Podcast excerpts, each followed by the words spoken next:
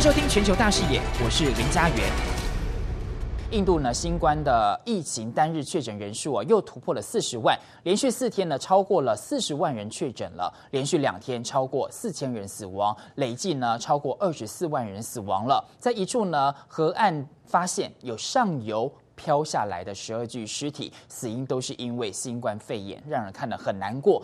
呃，印度呢不少地方啊，政府为了控制疫情，自行决定全面封城，像首都呢新德里延长呢延长封城到十七号下周一，地铁呢也停止了营运。来看到就是希望民众能够减少。群众群聚的一个风险，印度呢医学的协会更呼吁政府啊要展开全面有计划的封城，而不是由个别的省份零星宣布只有几天的宵禁。那印度的医疗协会对于卫生部极度松懈，其实认为非常的讶异。印度疫情拉警报啊，没想到呢官员竟然教导民众要喝牛尿。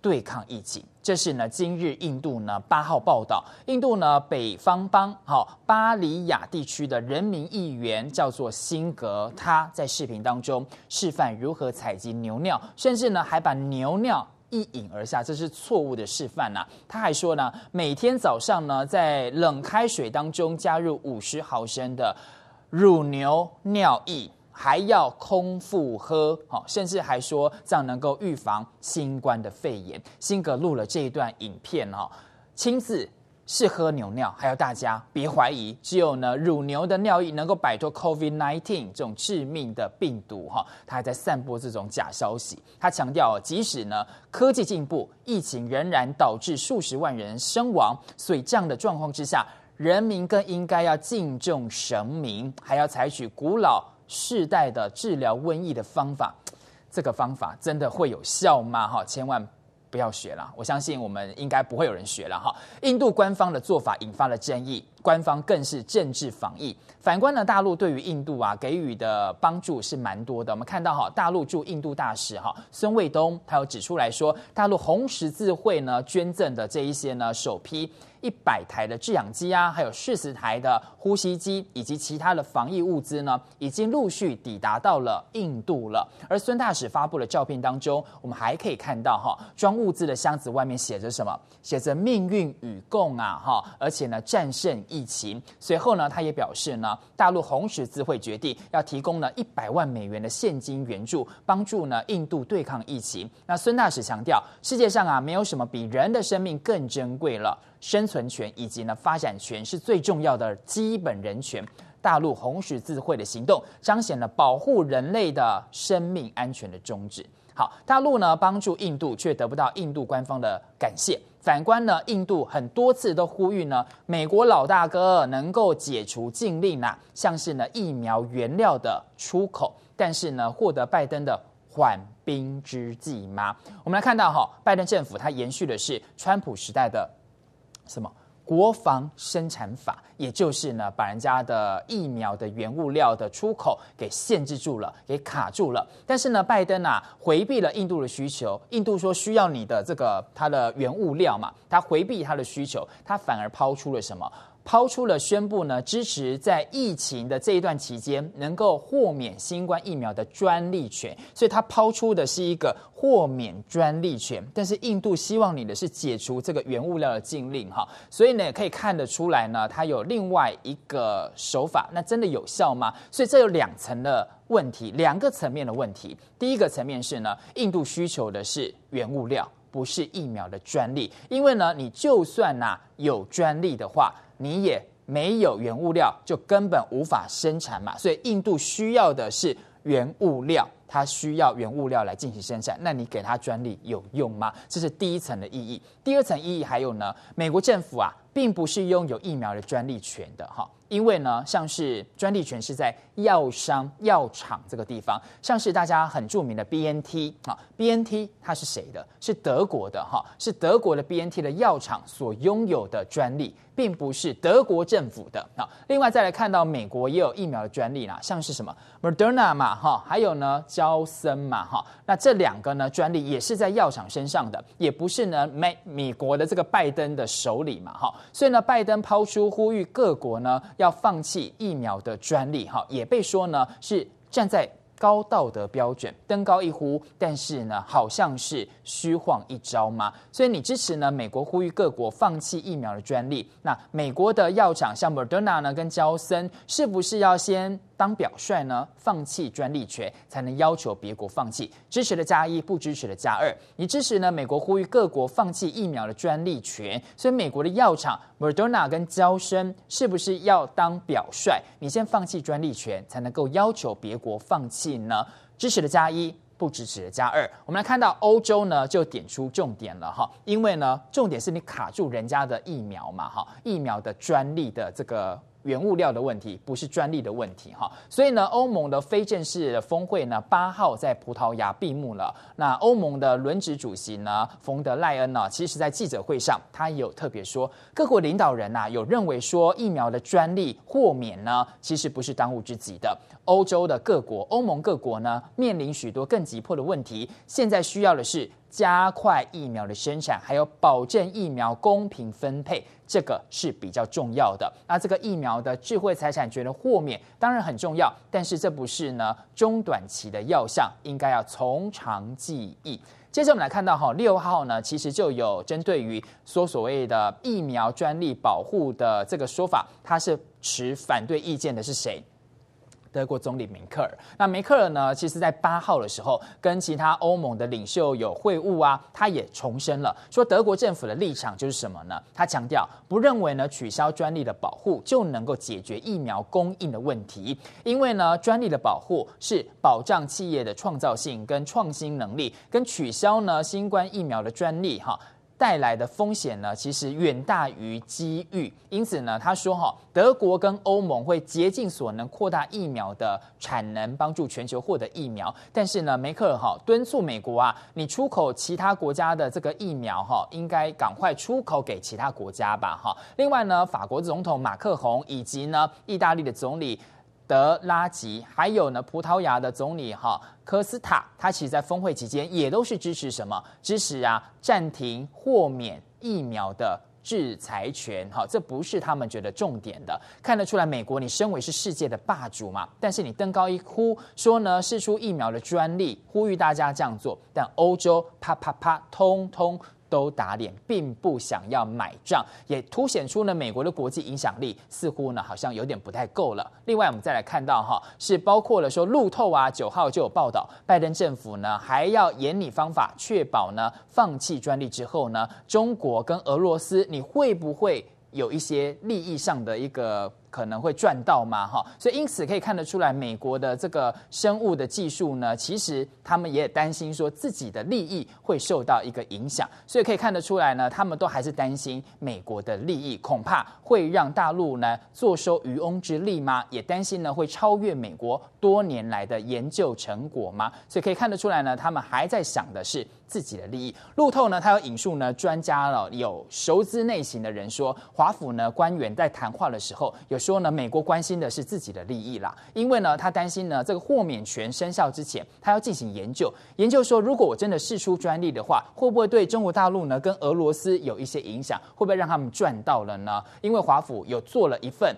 一个政策的问答文件给美国的制药厂，那分给他们去做一些 Q&A 跟说法，结果他就是会会会评估，如果真的释放出这个制裁权的话，有可能会损害了美国以及呢对中国大陆的竞争优势。那拜登政府认为哦，可以透过呢世界贸易组织的协商来解决。但是就没有说要怎么做。其实呢，美国对于呢要不要释出疫苗的专利，国内就有很大的旗舰了。推估啊，恐怕又会花上了数个月的时间。但印度还能等这个数个月吗？因此，拜登的说法才会被说是缓兵之计。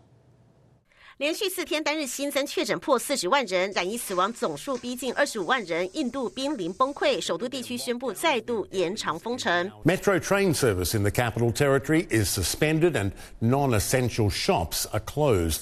Meanwhile, overwhelmed hospitals anxiously awaiting shipments of crucial supplies. 印度海啸般的疫情不只是缺氧气，救命的疫苗哪里来的才是关键。而美国总统拜登在承诺释出六千万剂的疫苗之后，又抛出放弃新关疫苗的专利想法，没想到立刻遭到了华府官员与药厂打脸。多数意见反映出忧虑，俄罗斯以及大陆借此获利。Patents are not the limiting factor for the production of, for example, our vaccine. 美国国内出现了反对声浪，欧盟非正式峰会在葡萄牙举行之后，则是认为豁免疫苗的专利不是当务之急。德国总理梅克直接挑战拜登。Und ich habe hier noch einmal deutlich gemacht, dass ich nicht glaube, dass die Freigabe von Patenten die Lösung ist, um mehr Menschen Impfstoff zur Verfügung zu stellen, sondern ich glaube, dass wir die Kreativität und die Innovationskraft der Unternehmen brauchen. Und dazu gehört für mich der Patentschutz.